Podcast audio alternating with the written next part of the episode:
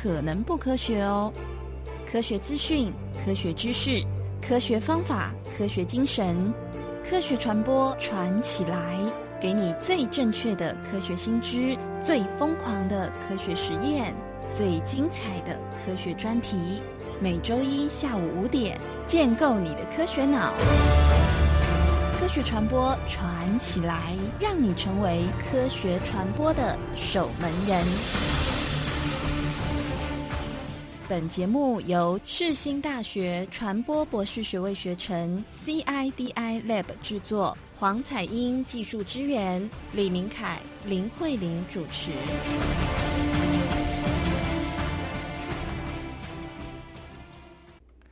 各位听众，大家好，我是明凯。请现在收听的节目是世新广播电台 AM 七二九，正在播出的是科学传播传起来啊。呃，我们今天要跟大家聊一聊关于疫情哈，我这个新冠肺炎的疫情的状况啊。呃，我们录音的时间呢是在这个二月二十号。那在这一天，我们看到的台湾的疫情的状况呢，是有确诊二十四例，有死亡一例啊。那中港澳国呃中港澳地区呢，确诊的是七万四千三百三十三例啊，死亡的有两千零一十例。那至于其他的国家确诊的有一千零一十四例，死亡有。有三例啊，呃，这样子感觉上看起来好像这疫情越来越严重了，然后呃也越来越有升高的这个趋势啊。那我们今天就要来跟大家聊聊关于疫情的一些相关的新闻，呃，也或许可以从一些。啊，各位老师们的这个解读上面哈，可以让我们比较呃有另外一些看法啊。那呃，我想一个最简单的呃最大最重要的问题就是，我们怎么去获得正确的这个疫情相关的新闻或者相关的资讯？呃，关于这一点呢，才呃，我今天来到我们节目的有彩英老师哈，还有长杰老师。彩英老师是不是有有比较这个要推荐给我们大家的一个一个这个？叫什么？吉管家。对我这边有一个集管家，但是那个我可以打个广告吗？感觉可以夜配一下。嗯，如果各位听众朋友很担心的话，可以收听我们教育广播电台哈，就是它每个小时都会有定时定点的更新，然后我们的记者呢非常非常的这个尽心尽力，一天二十四小时就是都守在那个 机关署附近，然后就是会呃全全面的掌握最新的资讯，所以大家可以就是每个定点可以听一下，或者是如果您来不及收听，也可以打开教育广播电台的页面。嗯，那呃因为教育广播电台它隶属于教育。部嘛，所以我想他的资讯一定都是要这个求精确、求新，然后大家就是可以呃放心的这个接近，而且里面还顺道可以看到，就是爸爸妈妈你们的小朋友什么时候要上学啊？然后上学的话，教育部又做了哪些事情啊？应该怎么样共同防御啊？我觉得这个是一个呃很不错的那个 介绍。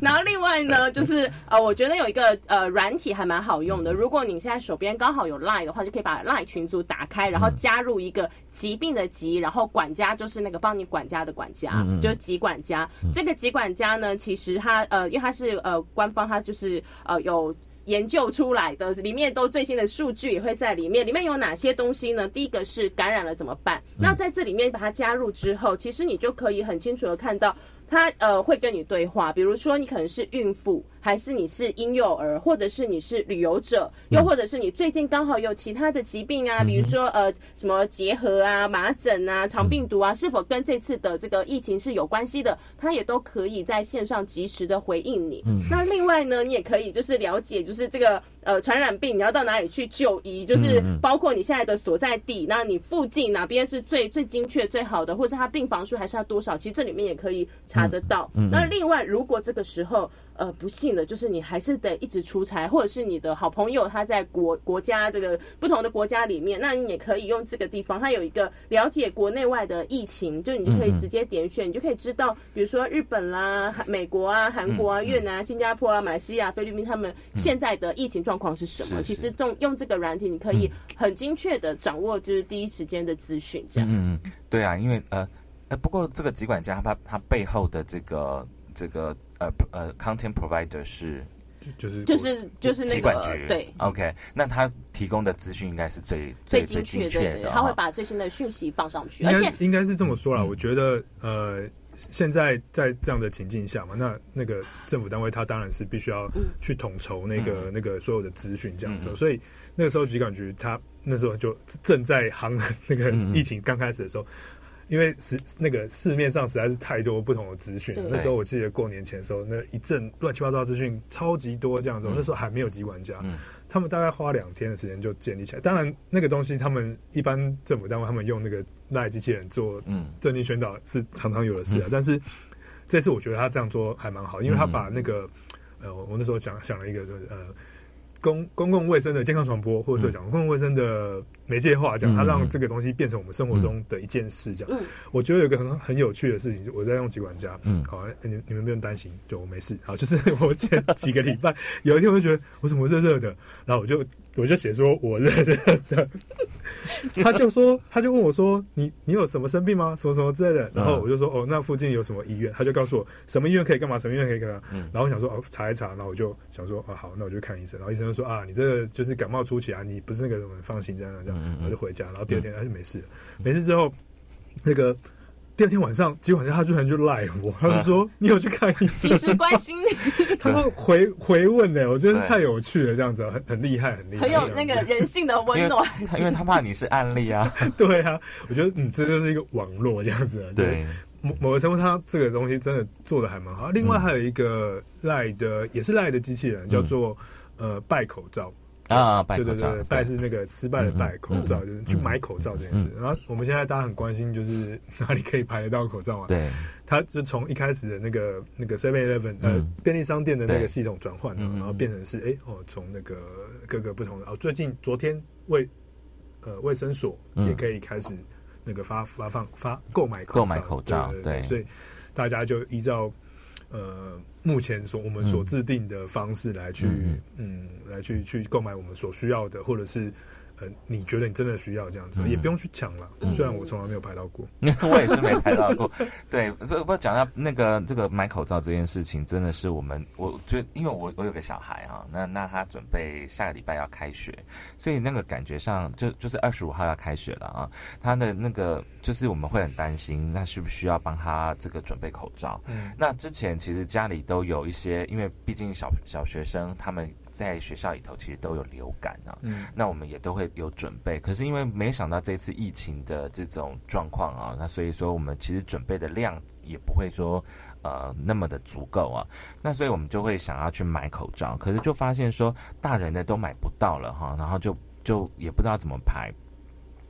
后来就是我去看那个，就是刚刚长吉老师讲的那个戴口罩那个哈，那就发现说，嗯，他其实有时候呃感觉上好像。怎么都感觉觉得说好像怎么都讯息好像都有点不太同步啊。那后来等到这个后来这个国家这边，比如说那个行政院长这边很明确的指出说，那接下来买口罩的方式，他必须是要用那个这个实名制，对实名制要用那个那个那个叫什么健保卡。嗯，在购买的时候，那因为他是在走到药局的这个这个部分，嗯，后来就有我就后来就在查的时候呢，就稍微比较确认一点，但是我。我后来换了另外一个呃一个一个那个赖的的的群组，叫做国家灾害防救科技中心哦。啊。对，那这个国家灾害科救防呃科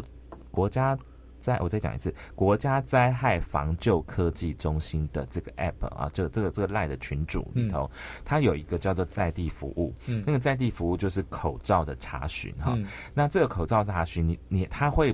抓你在 Google 上面的你的位置，就是你在 Google Map 上面的位置。然后你点选了你在 Google Map 上面的位置的时候，它就会很快的就去把你周围的，比如说也许一公里左右的相关的那种呃，就是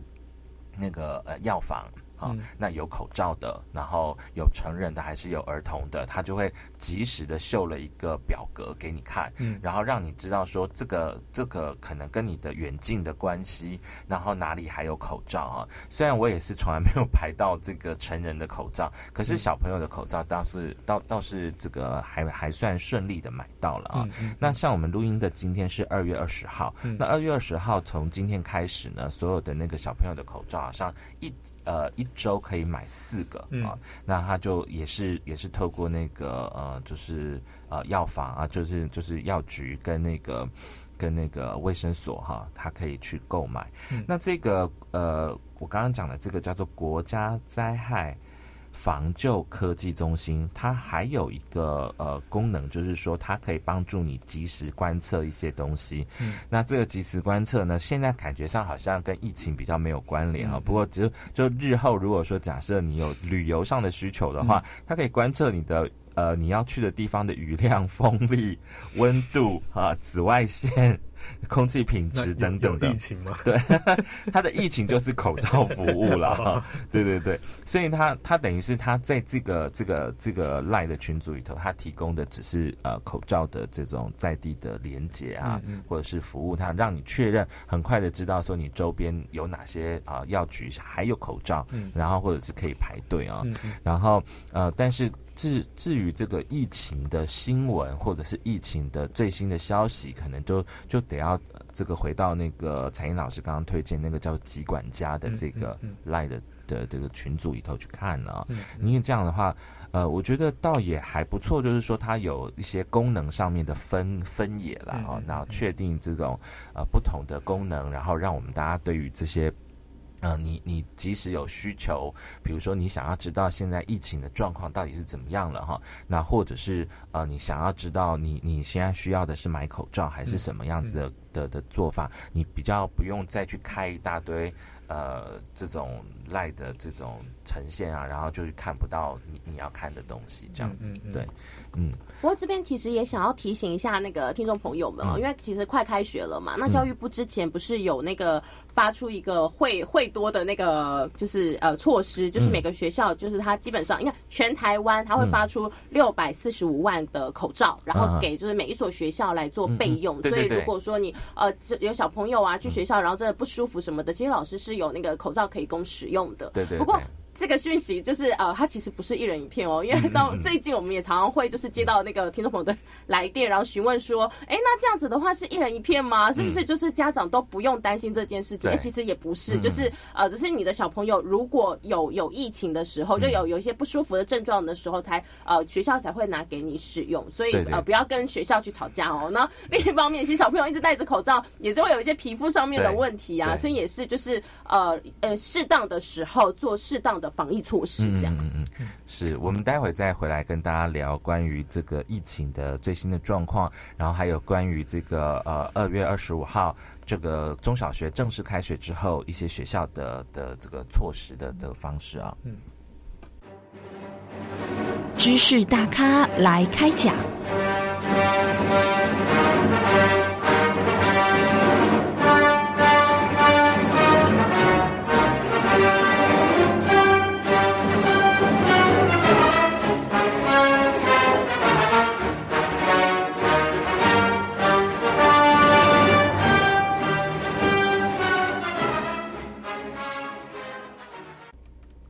欢迎回来，世新广播电台科学传播传奇来节目，我是明凯啊。这个节目在每个礼拜一的下午五点钟在世新广播电台 AM 七二九播出。那另外也在网络，透过网络，在这个全球各地可以同步收听啊。请大家下载我们的 App，那透过行动装置就可以立即收听我们的节目啊。那我们今天呢要跟大家谈的是呃这个台湾的这个新冠肺炎的疫情啊。那这个我们录音的时间是二月二十号哈，在昨天。晚上呢，哈，就是二月十九号的深夜呢，中央流行及呃中央流行疫情及呃指挥中心，我们叫简称它就是疫情指挥中心好了啊。那他昨天在深夜的时候就发布了一个新闻哈，就指出说台湾有新增个案例哈。那这个确诊的个案呢，它其实是台湾的第二十四个案。的个案，她是一个六十多岁的北部的女性哈，很特别的是，她这两年都没有出国的经验哈，就是她没有出国史。那她在一月二十二号的时候出现了发烧、咳嗽的症状。那在二十二号到二十九号的这一段期间呢，有四度的去诊所就医哈，但是都没有被确诊是这个这个武汉肺炎，反而都是被当做是一般的感冒这样子的诊断来做做治疗。那后来。这个个案因为他的症状其实没有改善哈，而且他出现的一些呼吸急促啊这样子的呃状况，那二十九号的时候，他就到医院去急诊哈，然后诊断出他其实是肺炎。三十号就开始住院了哈，然后病情就恶化，到二月二到二月十号的时候转到加护病房，然后呃在十七号因为这个医院配合指挥中心的这个流感并发重症的呃检体的检验，去为他检验这种所谓的阴性呃的结果呢去做通报的采检裁检啊，然后再把他转到负压隔离病房哈，在那个十九号的深夜确诊哈，这个个案其实是武汉肺炎啊，就是新冠肺炎哈，然后这个个案目前都在这个持续的隔离治疗当中啊。其实这样子的结果哈，呃，这样的一则新闻，其实让我们感觉到说，好像似乎这种没有出国的经验的人哈，因为呃。我们过去都会认为说，呃，这个新冠肺炎可能它必须是你要有这个出国史哈，然后而且是到中国或者是跟这个呃，比如说是在香港做中转哈，这样子的可能性，他会才找得到他的传染的途径。那要不然的话，就是你要接触从这种呃中国或者是有经过这个。香港中转哈，然后回到台湾的这样子的呃的的人哈，像上一次有一个确诊的个案，他其实就是一个这个白牌的司机，嗯。啊，那白牌司机他说他有载到来自于浙江的台商哈，那我我当当然这个这个传染途径的追查追溯当中，其实是有一些困难的哈，因为他后来去查了这个机关署哈，呃就就是疫情中心去查了这个呃浙江的这一位。台商哈，好像刚开始我我我是没有 update 最新的状况，好像呃我我看到的状况还是说这位台商的检测是阴性的的状态嘛哈，所以其实这个还蛮嗯怎么讲，就是他还蛮蛮蛮蛮蛮蛮奇特的，就是说当这个病情它的传染的途径是在一个没有出国史，然后他接触这个所谓的呃。中国或者是呃经过香港中转回呃的这个这样子出国史的的人的这样子的。嗯，经验啊，如果是几乎是零的状况的话，嗯那就代表了这个疾病其实是不是就开始有一些比较可怕的状况？不敢讲出那四个字，社区感染。对对对，社区感染，因为因为真的，因为我们的那个 现在不能不太能够讲，对，它争议很大，对它争议很大，因为疫情中心还没有正式宣布说这是社区感染哈，但是确实是有一些专家学者有在讲说这个好像有有社区感染的这种风险。哈，或者是有可能是社区感染了，对啊，那像这样子的的状况啊，这到这个如果假若是真的开始进入社区传播的话，这个。这个危险性，它当然就会提高很多了哈。那我们的防疫的措施，可能就得要再加到比较更深一点啊。因为因为社区感染，它主要是要它定义要满足四个条件嘛。一个是第一个是确诊个案未找出呃感染源，第二个是本本地感染数量超过境外移入的呃案例数量，第三个是出现呃境内的连续感染，然后第四个是广泛发发生群聚感染。嗯，所以这四个呢，呃。只发生一个，只满足一个的话，它就不算是社区感染。社区感染是所谓是真的已经开始了，那个叫做社区感染。所以目前可能就是一个或两个这样子，这样，所以呃，应该是一个吧。对，第第一个这样子，因为它没有广泛，也没有群聚感染嘛，然后也没有连续个案的嘛，然后也没有那个超过呃境外移入个案的数量这样，所以呃从严格的定义来看，是是是是没有没有不算是社区感染了。那但是专家们当可能会疑虑说，我们当然是尽量小心一点，对。比较好，对。但是这个小心又怕大家身心恐慌，这样就就就是乱了套这样的，所以就是蛮难。蛮难讨论的，蛮难去讨定义或讨论的一件事情。这当然，我们还是主要是看。看那个那个机管局那边的主要的公布。目前他的指挥中心是说，当务之急就是追查他的可能感染源嘛，然后已经掌握他接触了三百六十个人。嗯，那这里面其实就包括了他的亲友跟诊所的医院人员，然后目前也都在陆续的就是接受检验，应该上呃上午已经过了，所以下午的时候，下午两点之前，他们说可能会就是有新的呃更进一步的资讯出来。嗯，然后因为这个发病，他十四天之前所有的活动。动史，呃，目前都还不知道，所以还要看他的接触史跟活动史来定调说这样子一个社区感染到底是不是呃真的会发生。所以今天呃两点，目前表定是两点会有一些新的结果出来，然后大家可以这个注注意一下。对，那因为我们的节目不是 live 的节目啊，如果说您听到的时间考不好都已经比较偏晚，他们就 对。已经可以确认，对，应该是都确认了，所以这个的话可能就是呃，就是大家就下载那个几款家的的那个哈，我觉得就是自己对自己要诚实，然后并且资讯要尽量公开透明的这样。但我觉得这件事情的确也是蛮难事。哎，大家还记得那个一月三十一号的时候，就是啊。哎，不对，是二月七号的时候有发布一个，就是那个游轮的人们，就是有下来台湾台台北啊，对，走嘛，就是有有有好几个地方这样，然后我们就收到一个国家级的对警报警报这样，然后就哦，赶快看哦，这些地方怎么九老街什么九份啊，台北车站，然后一零一台北车站，我们不是每天都经过吗？那我会怎样？我就觉得很紧张这样，对，但是。我觉得紧张是必须的，这样大家会去回想一下自己到自己的这这一阵子的生活大概是什么样。我觉得每天把自己的生活想一想，我觉得也是一个好事啊。就是我现在开始，嗯，我我我我昨天我昨天在网络上跟人家论战这样子，因为呃，因为我我我写了一个小小的文章，也不是小小文章，就是讨论一个事情，就是呃，我不是很赞同用防疫系统作战这个想象来想象疾病这样，讲想象传染病这样，然后就。呃，我觉得哦，想呃，防疫可以是一个修炼，或防疫是一个修行，或者防疫这种互相关照、互相保护什么之类。对啊，开始就有人会赞我嘛，他说，因为现在就是非常时期啊，如果你不赞的话，嗯，你就会死。然后的，的确是啊，这种这种。呃，无时无刻被威胁的恐惧感，的确会让我们呃，必须要像练兵一样，才能够保障我们自己，好像可以处于一个安全状态。嗯，只是我一直在想说，哇，那这个战争的想象或战争化，到底要到什么程度才是比较健康的？就有时候战争化到一个，比如比如说，呃，我有点离题，但我继续讲啊，就是比如说，我们把那个陈时中，嗯，陈忠实，陈时中，想象成这这一场战役的指挥官，嗯，指挥官。多么重大，而且他的责任很重，然后压力也很大，然后所有东西都扛他身上。虽然说行政从行政的角度来看的确是这样，可是我觉得这个这这个有一种把那种例外状态的各种压力加注在人身上，我觉得这不是一个非常健康的的思考方式。当然，呃，有一个很重要的原因是因为那个对岸嘛，就是中国因素这样。中国因素会让我们觉得这是一个必须要用战争化来想象，因为。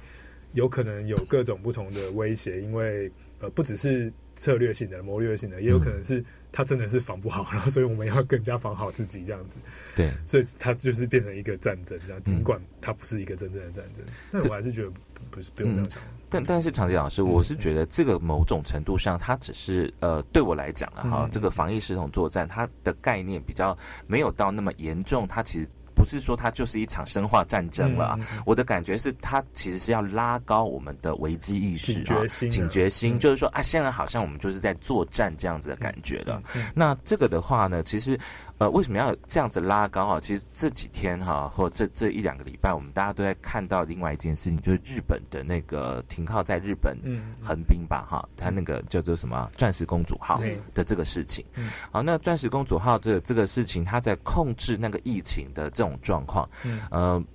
感觉上大家都一直在批判那个日方，好像日本的这个 这种很消极，对，很消极，就就对于这个疫情的的态度。不是把它当成是一个非常严重的一个态度在看待，反而反而就是好像比较觉得说它就像是个流感或者是什么啊，就是比较轻忽它，然后似乎好像把这个公主号放在那个港口，然后把它围起来这样子，然后这个疫情就不会进来哈，然后就觉得是这这这个有当然有人也有人说这种做法其实是蛮鸵鸟心态的哈，那因为毕竟钻石公主号在这两天其实就有传出死亡的个案了嘛哈。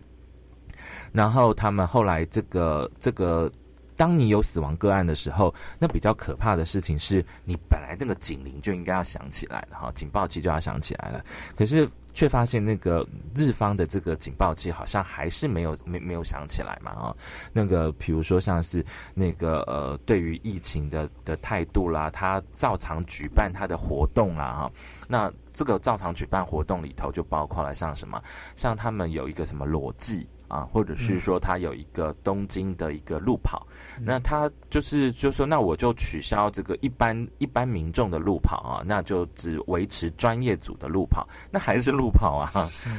那还是影响啊，就是就是你会觉得怎么怎么日方的态度会是这样子？那当然也有人去替日方辩护了哈，就是说他们有别的不同呃，就是对于防疫的观念了，但是呃。比较恐恐怖的地方就是说，我就看到的是另外一则新闻，是说在十九号的时候，日方呢就是允许了这个第一批五百个在这个呃这个钻石公主号上面的人员下船啊。那当然，这五百个人应该是没有，就是检测都是阴性，而且可能隔离了十四天了哈。那他让他们下船回家的方式是让他们坐大众运输工具，那我如果万一这当中有一些突变的状况病毒，那不就是直接进去了吗？那感觉上应该这些人获准下船，虽然说他的检验结果是阴性的哈，但是你照理来讲应该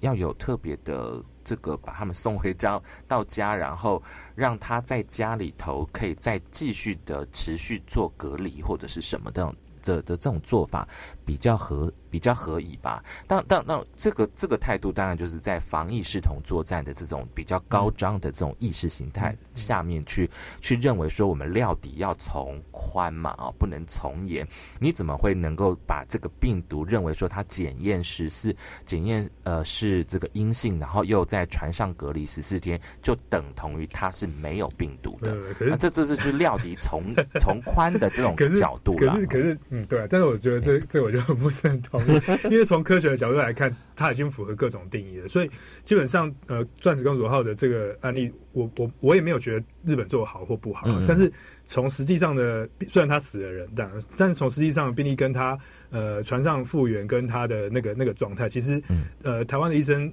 几个专家他们认为是觉得哦，他的确是把那个整个病程都处理完了，所以他才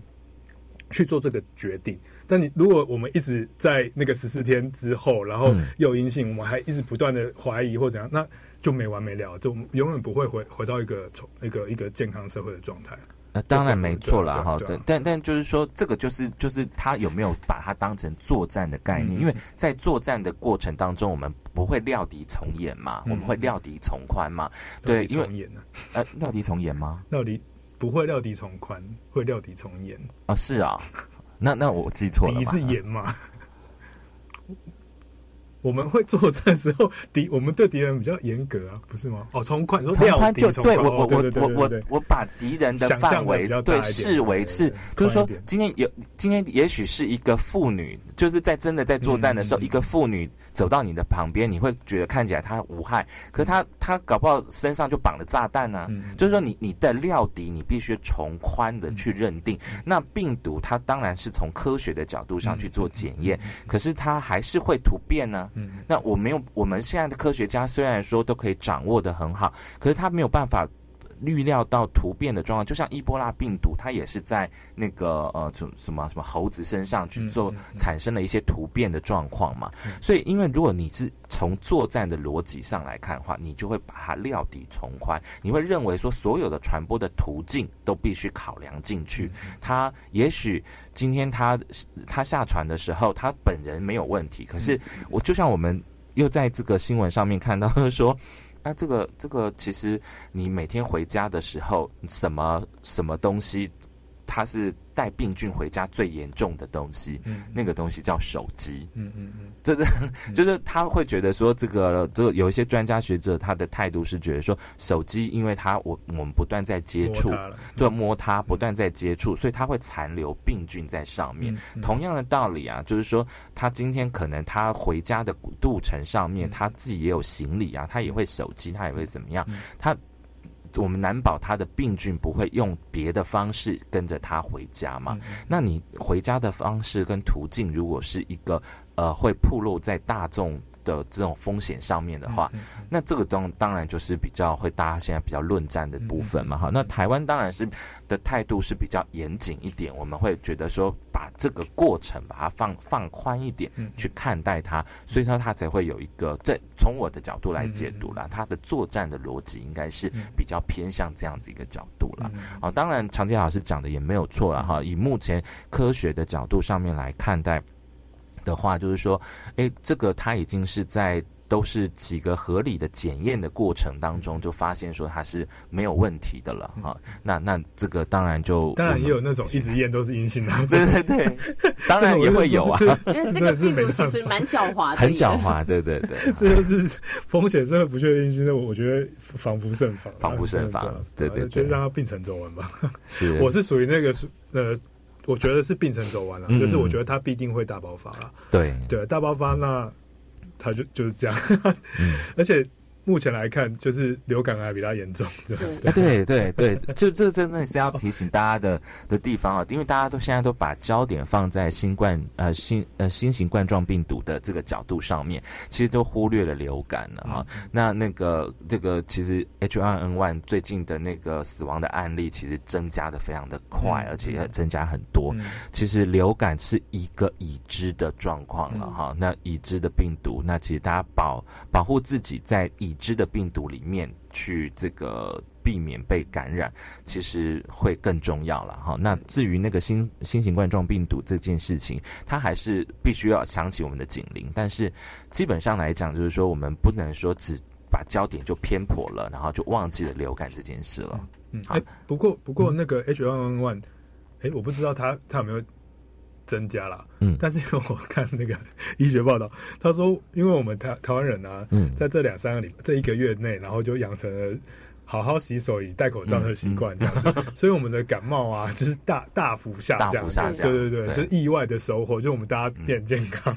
可是好像我前两天看到的新闻，好像又又增加了，好像死亡案例有到二十二十几例。对，它其实现在目前是比那个新冠病毒多了。多很多了。对，哎，好，好啊，那这个我们今天呃，我们现在先聊到这边哈，这个关于这个疫情的这个新闻，我们待会下一段呢，我们再回头来聊。二十五号那个啊要开学了哈，那二十五号是二月二十五号开学之后，他的校园的应应的做法有哪些做法啊？嗯，待会再回来。我望着镜子，是你常年的影子，空洞的对视，写着失望两个字。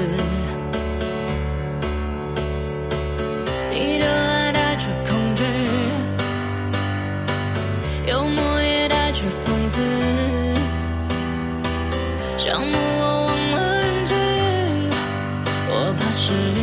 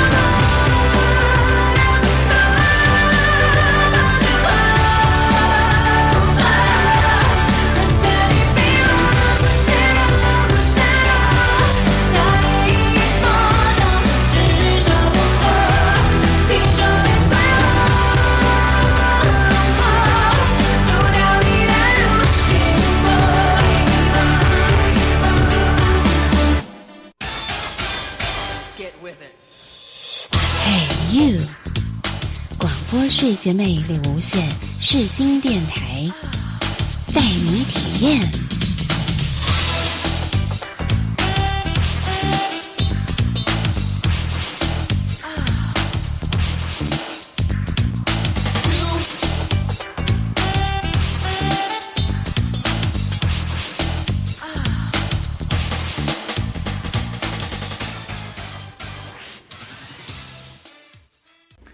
我是明凯，欢迎回来世新广播电台。你现在收听的是每周一下午五点钟播出的《科学传播传起来》啊，呃，我们今天跟大家聊疫情哈，就是新冠肺炎的这个疫情哈。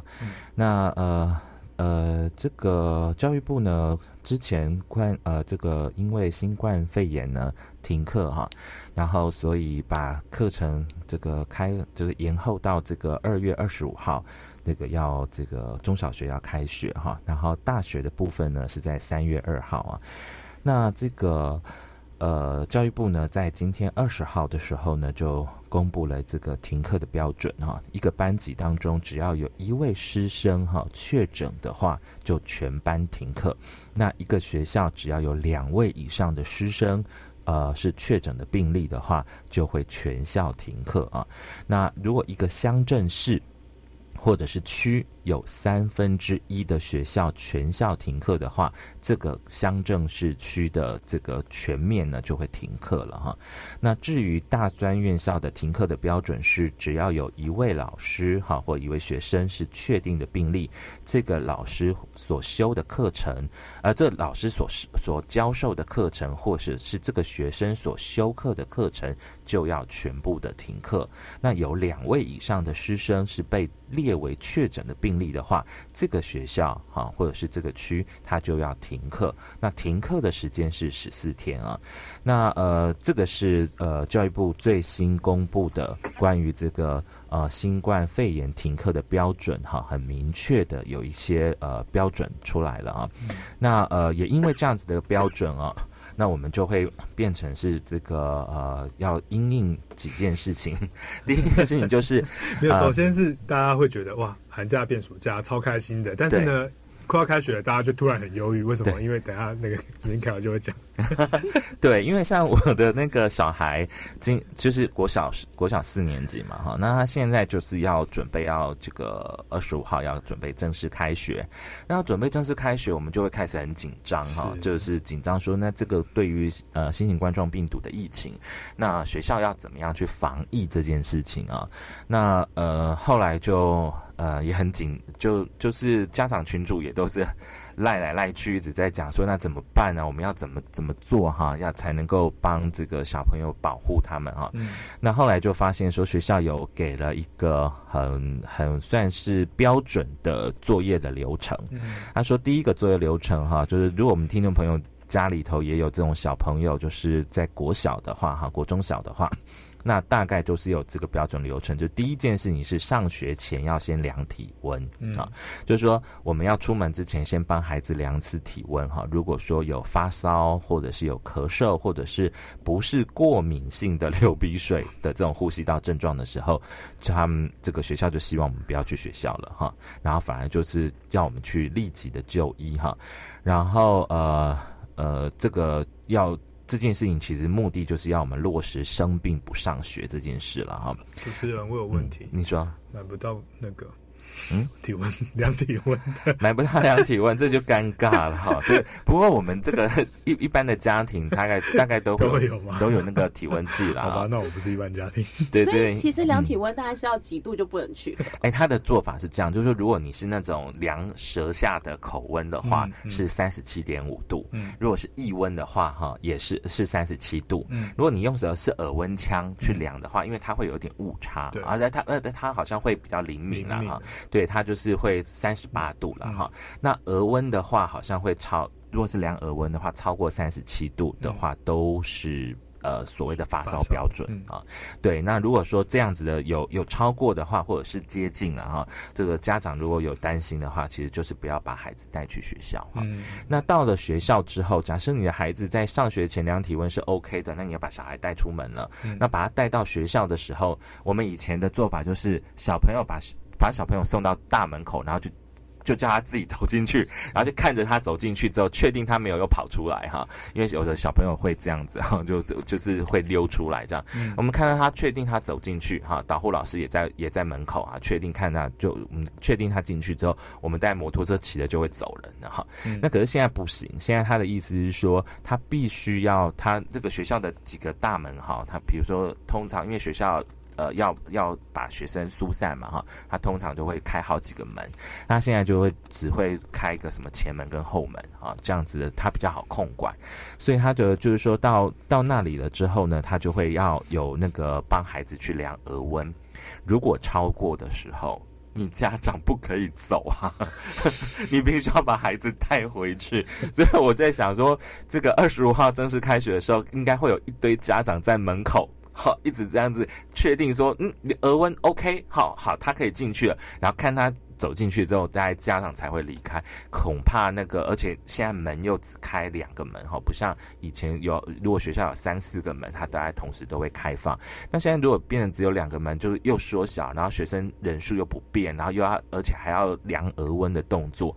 我怕这个恐怕也是一番。这个要要调试的的状况了，苦了家长。但是如果他本身是体温比较高的学生，其实这时候他就很快乐的可以回家不用上课了。那那就是家长痛苦了。对要上班的家长的话，那怎么办？哈，把小朋友送去哪里？这样子哈。嗯，对。然后再就是在这个呃假日哈，假日的期间，他以前学校校园哈，国中小的校园都会开放让人家打篮球嘛。那现在的话，就假日都不开放了哈。然后呃，他。对我们家长的要求是，家长如果没有必要，是禁止到学校去的哈。如果要到学校去的话，自备口罩啊，然后在这个大门口去量体温，然后并且那个只能够从大门去进出哈，就是其他的门都不不能进这样子啊。然后另外他们也要求，这个学校也要求我们要帮孩子准备两到三个口罩放在书包里头备用。然后要教孩子要常常洗手，正确的洗手的步骤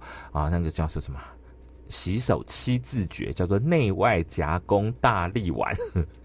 就是内就是手心互相搓搓洗啦，外就是仔细搓手背啦，夹的话就是食指要交错啊哈，然后弓的话就是要要要那个什么洗那个手指手指尖这样子。大的话要要搓大拇指，那力的话就是那个要仔细清洗那个指尖哈。碗的话就是连手碗也要一起洗哈。那你知道我们家小朋友哈，就是一个呃大粗线条的男生，他那样只要如果是洗手碗的话，大他那个衣服大概就湿一半了这样子哈，就是我们也不知道怎么办啊。那也也只能这样子了哈。这样，然后呢，他就希望就是可能还没有去上学之前，就是让他在家里多练。练习哈，嗯，然后他们也要求学校也要求，就是说我们要保让小孩养成一种叫用餐不说话的卫生习惯啊，就是说就不要讲话了哈，然后就打饭吃饭就吃自己的这样子。那我们家小朋友也是一个很好动的这种很 social 型的人。我我怕那个到时候大概我也会接到老师的电话，这小朋友可不可以不要这么那个 这么活泼，这么活泼哈？那个吃饭的时候要要要乖乖的吃，这样子自己吃这样子哈。然后再来的话，就是有提到就是那个如果这个呃小朋友如果真的万一临时真的没有戴到口罩的话，到了学校之后，或者是他在学校里头他备用的口罩如果用完了，那。没办法的时候呢，他是说可以跟老师说，然后老师会借他一个口罩。嗯，那我就想说借，那我是不是要还呢？对，所以不久你要去排队了。我 对我也得要去排队，要还老师口罩这样子啊。对，这这个这是那个学校啊，就是那因应这个。教育部二月二十五号那个开始就是停课结束，要正式回来上课的这个状况啊，那跟大家说做点简单的这个说明哈，这是我们呃小朋友他的学校他提供给我们的一些校园阴影的这个做法。那另外呢，我们的大学的部分哈，这个这个阴影的做法啊，可能对我们老师，因为我们现场有彩英老师跟常杰老师啊，那我们其实都有遇到这个学校要求我们。老师哈，必须要能够针对未入境的学生啊，就是就是所谓的中港澳的学生没有办法进到台湾来哈 的这些学生，提供远距教学的这样子的应应做法啊。常杰老师，你你的做法会是什么？我的做法，我的做法就是。变成一个网红，没有。当然，这个这件事情一开始就是大家都是一片哀鸿遍野这样子。但是我说完了怎么办？我的课没有，好像没有办法变成一个可以拿来直播的课程。这样，比如说我自己的课，好，我自己的课是一个充满活动、游戏跟大型讨论的课，这样子。所以他三个小时，所以我在想说，那那我要怎么直播给大家看？嗯，对，那嗯，当然。呃，丹江大学跟世新大学两个学校，其实基本上，呃，都希望可以透过直播录影或者是录音存档的方式，然后提供给不能来上课的学生。也许也会在，如果我们也真的有社区感染的话，也许会在学校停课期间，然后可以有有持续有课程内容上传，这样可以让大家在家里面自主学习。嗯，那在世新大学部分呢，可能是他希望老师们呃可以自己使用。手机或者是教室里面原本就有的电脑系统或者是摄影系统，然后呢，呃，把我们的影像直接透过脸书啊，或者是透过呃那个 YouTube，呃，因为你要申请账号，你就可以直播，你就可以透过 YouTube 呃直播到那个平台上。嗯，那学生们呢，呃，他可以同步看，或者是他可以事后再回来看这样子，并且提供呃讲义或者是 PPT 在那个呃教学资源平台上面这样子，基本上是用这样的方法来呈现。那呃，当大学我就不提了，反正也是类似的方式，那只是可能大家运用的平台不同，啊，这里面会有一些小小问题哦，比如说第一个是陆生可以用脸书吗？这就是翻墙的问题呀。对，当然这是小事啊，但是他们现在也正在紧缩中这样子，所以这你其实里面有蛮多小问题在的，这样啊，流速呃流那个网络的流那个速速度的问题，这样，然后。呃，所所以我自己可能是会把它录影成档案，然后放到平台上，然后直接从平台看。那那流速那就是你家事这样子，你就可以自己处理你的流速问题，这样，然后你就看讲义这样子。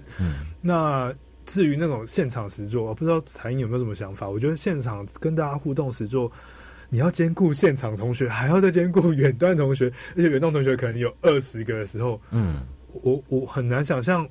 我的游戏或者是我的课程要，我的活动要如何进行呢？对，其实这个让我想到两件事情啊。第一个是因为我以前是在那个翰林路线上教学的国文老师，然后我就突然有一种强制召唤回忆的感觉。但是我觉得在学校比较好，是因为补习班有版权问题，就是你的 PPT 啊，哪怕一个小图，它可能都会被告这样。所以，可是在学校的话，我就觉得。好像这个通常告学校老师比较少，所以这个疑虑其实是大幅降低了。那我觉得还蛮有趣的。然后另外一个是我想到，我曾经就是变成是远距教学的那一个学生，就是老师上课，然后我看着老师的东西在我面前展演。但讲实话，有的时候会不小心分神，就是你会不知道飘到哪里，然后老师突然 Q 一下说：“哎，彩英，那你觉得呢？”就啊。刚刚老师说了什么？然后你可能就会私底下打讯息给其他的同学喊救命，然后当做自己收讯不好之类的。所以我会觉得他是有一些呃，就是及时是不是真的能及时的问题，因为不是每一个人其实都。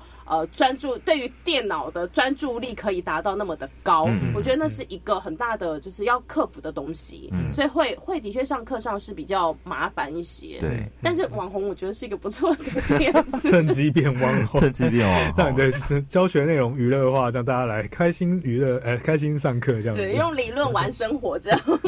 那就重重新再花半年备课。但是如果说是直播的话，我觉得好像会有另外一个问题是，这个账号是只有你的学生能。够收看，是还是说会有其他的人？就是那个管控的问题。我我我我我我呃，这个我我自己在听那个世新大学的那个老师，就是就是那个院呃传播学院的院办所提供的资料里头来看啊，他好像比较希望说我们的比如说 FB，我们自己老师建构的这个 FB 呢，然后或者是那个叫什么？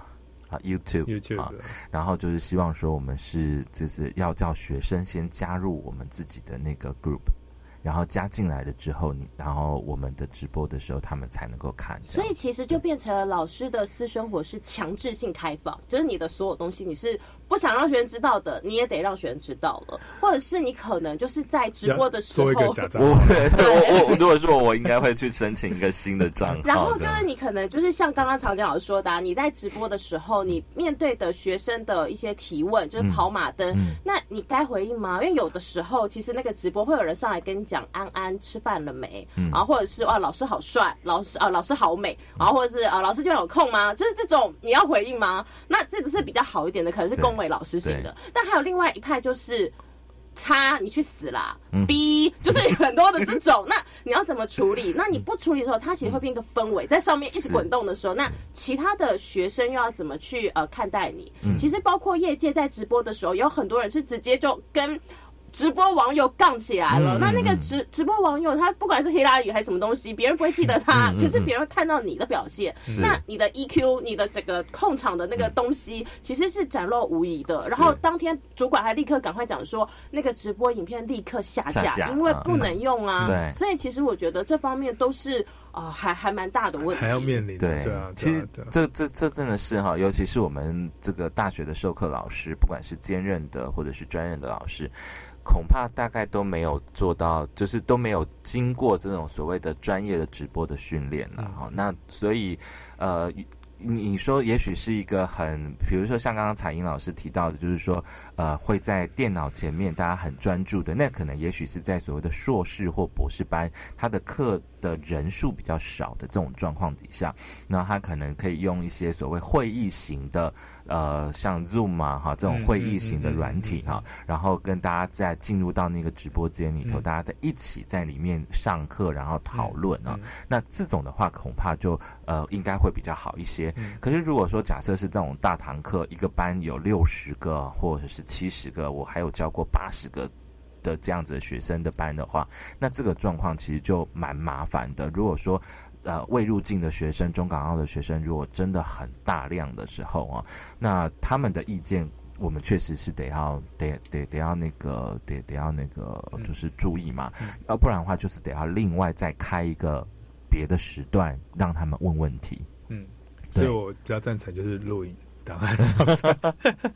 对对。对，好，就是就是他就是看我们上课的实况这样子，就是我们把它录下来，然后放到平台上面哈，不管是那个像是新叫议论嘛哈，然后在其他学校可能有别的不同的名称这样子啊，对，那这样子的话，其实对对我们来讲，当然就是也是一种新的尝试了哈。那可可可见的，在这样一波之下，全台湾的各大学里头可能会出现一波。呃，网红型的老师，可能也会有另外一波的老师就会被嗯，这真的很考验大家的数位能力啊。那有些嗯，知道老老老师们，他们手机没那么好，为什么那怎么办？对啊，我真的觉得。而且其实啊，我会觉得在大学教书的老师们，有一些是学者型，嗯，就是他就是嗯。仙风道骨，你没有办法去，嗯，就是可能娱乐化一点。那那个仙风道骨展现出来的时候，画面上就会 对，就是学生可能会觉得，呃，老师内容很有，但我怎么被周公抓去下棋之类的，就是可能会有一些需要调整的地方。但那些老师其实平常是优质的，可是却没有办法在这个平台里面展现出他们的优秀，我觉得那也是一个蛮可惜的事。对，因为他毕竟有要通过另外一个媒介嘛，对对，有些有些老师其实是当面看到。这个人的时候，你会被他吸引住，他有很特别的 charisma。可是他在那个镜头前面的时候，他可能就会被镜头给拉胖了，就像我一样。那我就要去装一下美美图秀秀，然后用美所以我可以我可以练配一下吗？Kano 很好用，就是它会把人变瘦，所以 大家可以尝试一下。然后就就会看到那个那个，等到他们再回来的时候，就会跟学生跟学生之间就会讨论说，那个老师好帅，他说哪有啊？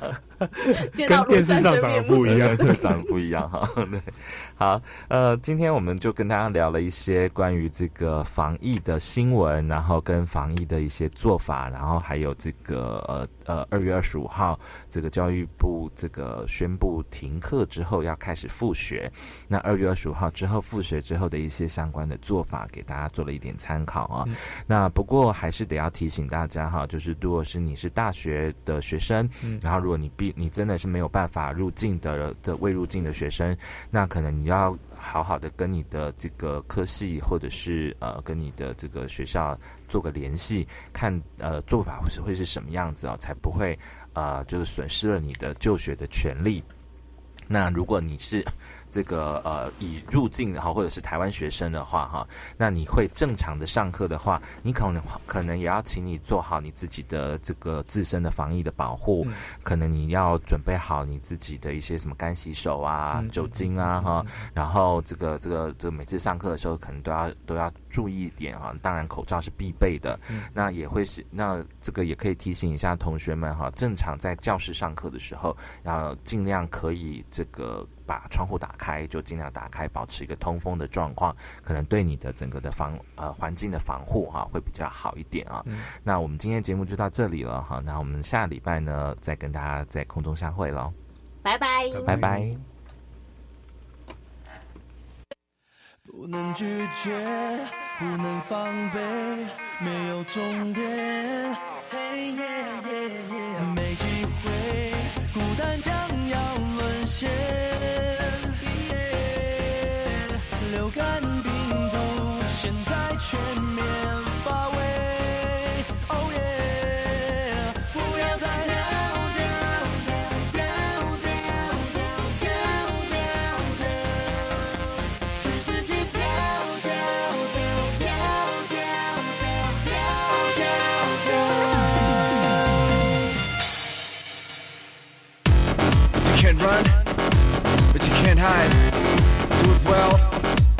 right. Come